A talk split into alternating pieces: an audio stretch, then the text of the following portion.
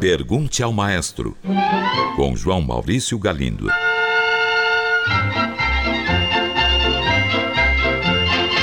Olá, amigos. Um ouvinte enviou esta mensagem. Maestro, sempre que assisto a um concerto, fico com a nítida impressão de que o regente é uma figura perfeitamente dispensável.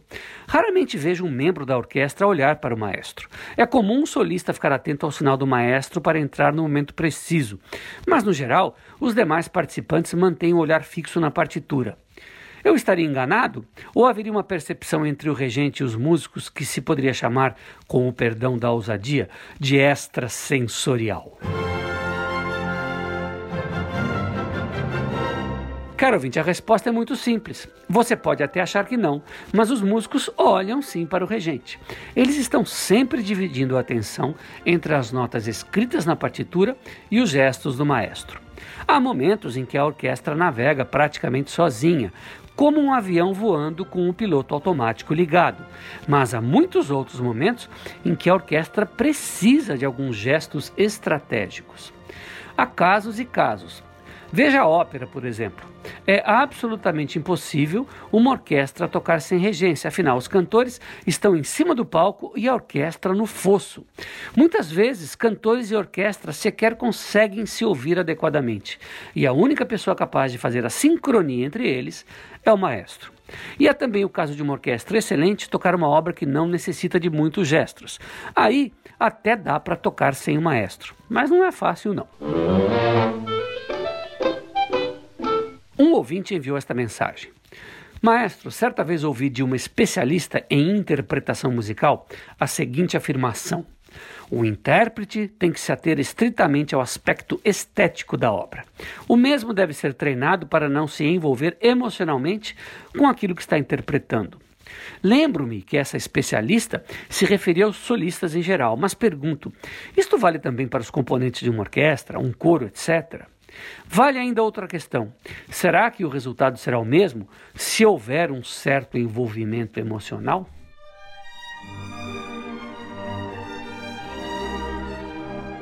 Caro ouvinte, esta é a opinião dessa especialista e não de todos os músicos. E eu lhe garanto que conheço muitos músicos que jamais concordariam com ela.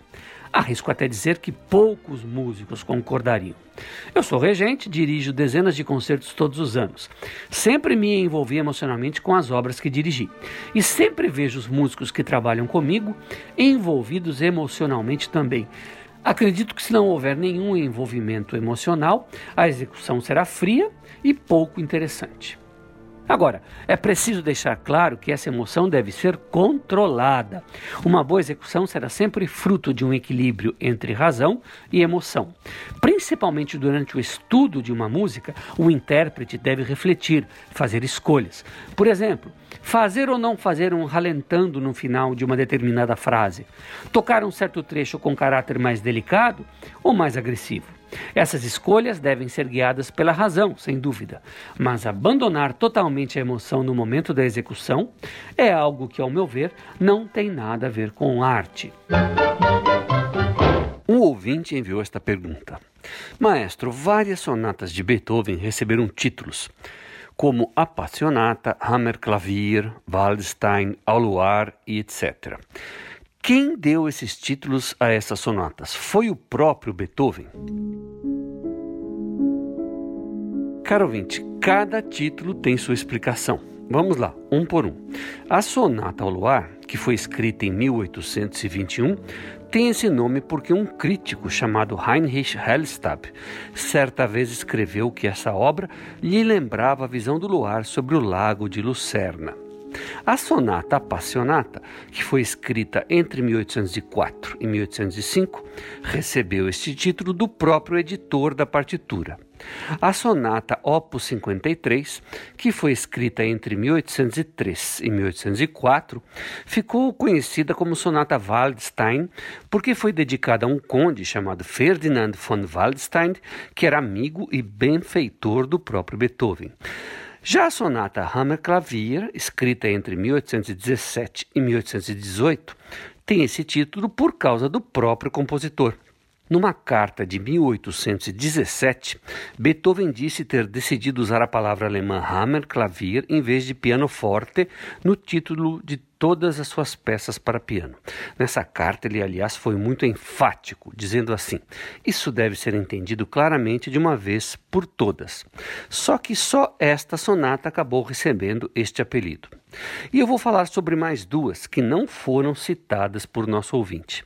A sonata Kreutzer para violino e piano, composta em 1803, que tem esse título por ter sido dedicada a um grande violinista francês chamado justamente Rodolphe Kreutzer.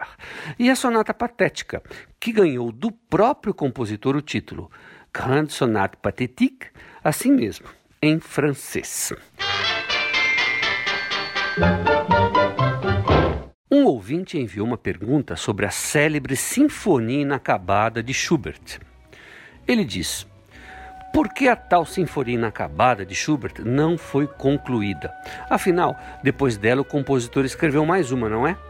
Outros compositores, além de Schubert, deixaram sinfonias inacabadas. Caro ouvinte, a maioria dos estudiosos não tem uma resposta objetiva e definitiva para esta pergunta. Nunca foi encontrado algum documento escrito pelo próprio Schubert, como uma carta, por exemplo, em que essa explicação estivesse clara, explícita. O mais provável é que o compositor, ao se envolver com outros projetos, tenha deixado esta sinfonia de lado, pensando em concluí-la mais tarde Porém, como ele morreu muito jovem, não teve tempo para isso. E quanto à sua segunda pergunta, existem sim muitas outras obras célebres que não foram concluídas, ou acabaram sendo concluídas por outras pessoas que não o compositor original. Obras de vários gêneros, e não apenas sinfonias. É o caso do Requiem de Mozart, da décima Sinfonia de Mahler e do Concerto para Viola de Bela Bartok, entre muitas outras. O ouvinte quer saber exatamente o que é o tal do canto orfeônico. Caro ouvinte, o canto orfeônico foi uma prática que surgiu na França no século XIX. Era uma atividade coral praticada por estudantes das escolas municipais de Paris. A atividade se desenvolveu até resultar em grandes concentrações de pessoas que cantavam sem a necessidade de qualquer apoio de instrumentos musicais. Na França, naquela época, o canto orfeônico causava muito entusiasmo. Além de proporcionar uma bela experiência musical, a atividade orfeônica era sobretudo socializante e cívica, procurando auxiliar na educação dos jovens. O nome Orfeão foi usado pela primeira vez em 1833 por um professor de canto parisiense, como homenagem ao personagem mitológico Orfeu, que encantava a todos tocando sua lira e cantando.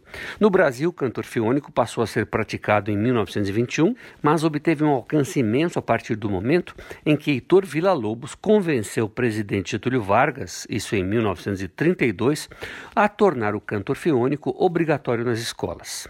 O canto orfeônico já não mais existe no Brasil, mas durante décadas foi muito útil para despertar o gosto pela música em muitos brasileiros. É isso aí, espero ter respondido. Um grande abraço e até o próximo programa. Pergunte ao maestro. Envie sua pergunta para o e-mail pergunte@culturafm.com.br ou pelo telefone 2182 3222. Cultura FM de São Paulo.